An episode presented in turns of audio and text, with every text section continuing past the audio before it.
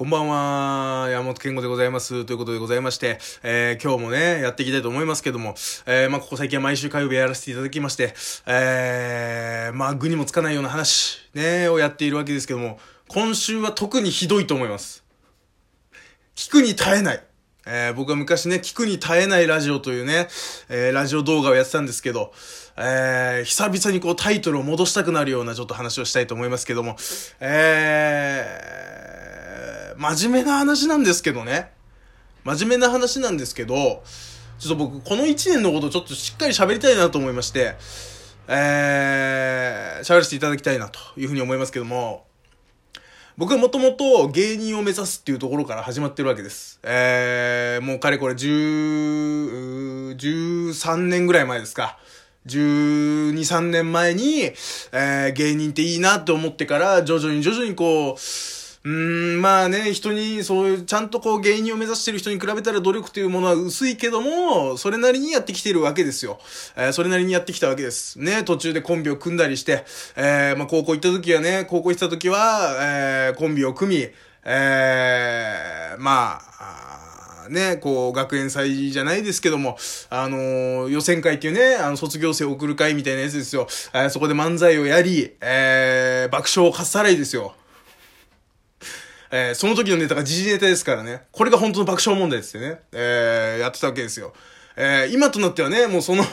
その見る影もないですけどね、もう今のとかすごいひどかったんですけど、えー、こんなの挟んでたら12分じゃ喋りきりませんよ、今日。でも入れないわけにもいかないじゃんこうバランス取りながらやらないといけないから。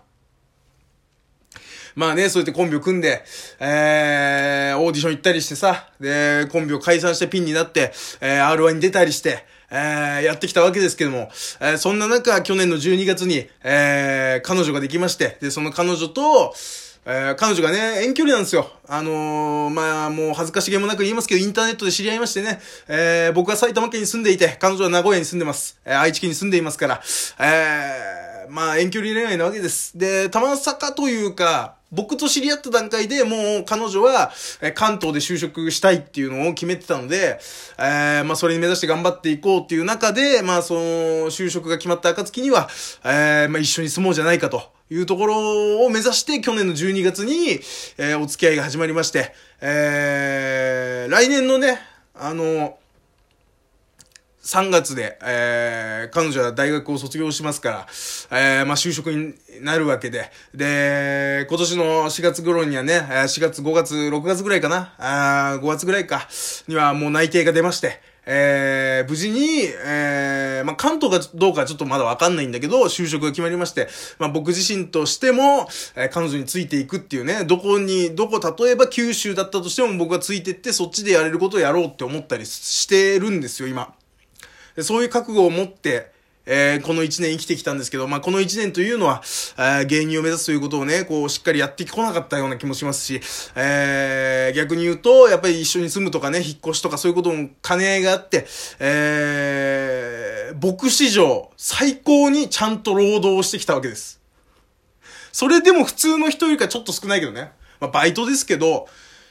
えー、1日7時間から8時間働きまして、えー、週に休みは2日ぐらい。ね。えー、まあ月間で言ったら月に休みはまあ9日から10日ぐらいしかないわけですよ。えー、まあ、遡れば、えー、もともと芸人を目指したいと、ね、思ったあの中学生の頃、僕は、えー、働くということが想像できなくて、ね。で、その中でいろんなこと、もう、あの、村上龍さんじゃないですけども、えー、13歳のハローワークですよ。えー、やっぱりこう、あの年代ね、徐々にこう、中学校とか、まあ高校上がってもそうですけど、就職とかね、まあ進学にしても就職にしても結局その未来予想図を描けと。そういう、えー、大きなテーマのもと、みんな勉強頑張ってるわけじゃないですか。僕も勉強は好きだけど、その未来予想図を描くのがすごく下手なんですよ。だから、あのー、働く、自分が働くということが想像できなかった。ね、それは例えば、え工場に勤務するなり、えオフィスで働くなり、えー、何かわからないですけど、プログラムをするのか何なのか、えー、わからないけども、想像ができなかったんです。ね、そういうことの想像ができなくて、自分が働いてる姿が想像できなくて、その中でも唯一、あ、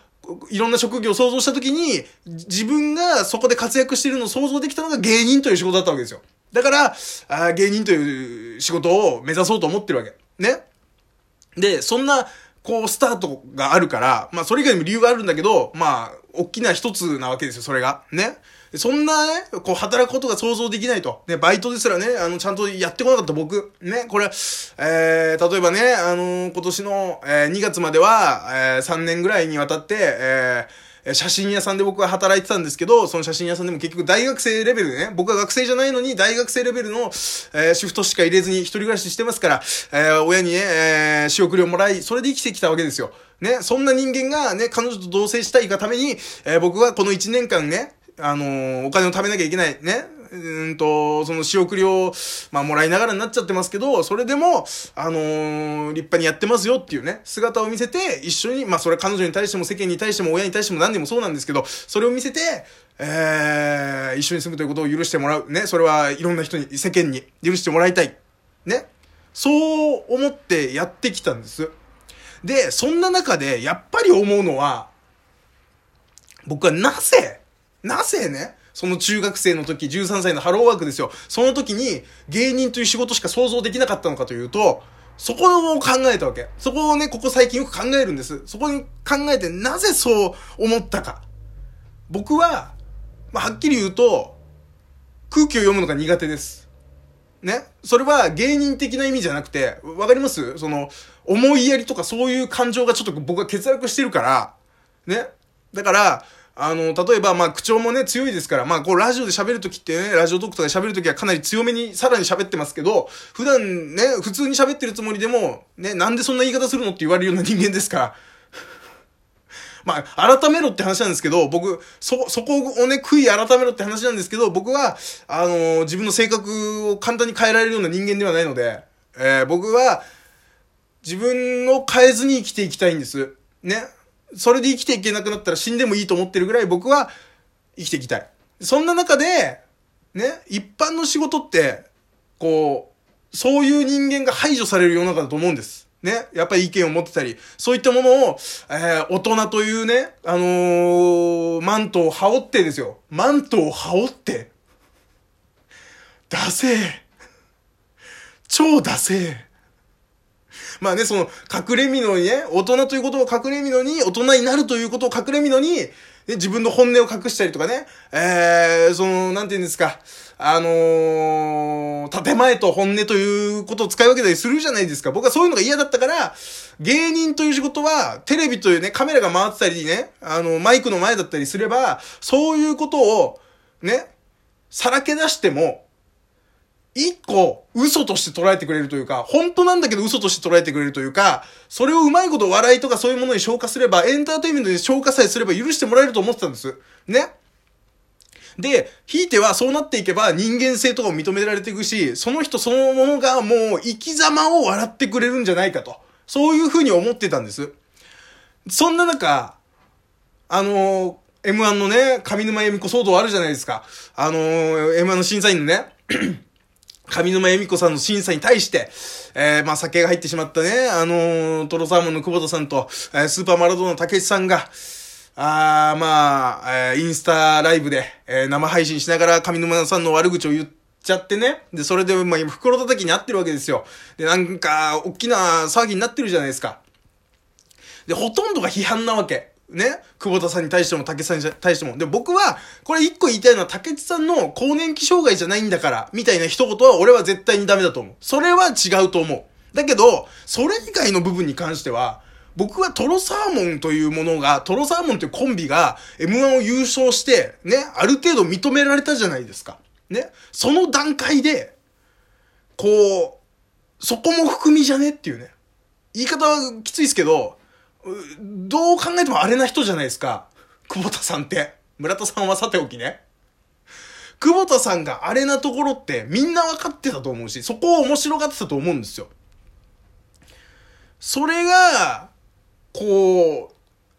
こうなってしまうっていうね。結局は、ここ数年ね、僕は見てて思うんです。あのー、芸人とか、エンターテインメントとか、そういうものにさえ、正しさを求めるような時代になってしまったと思うんですよね。わかります？なんでこうなっちゃったのかねなぜ真面目を求める人が、人々はなぜ真面目を求めるんだと、僕は常々思います。それはもう、いろいろ考えてもそう。なんかこう、例えばさ、は、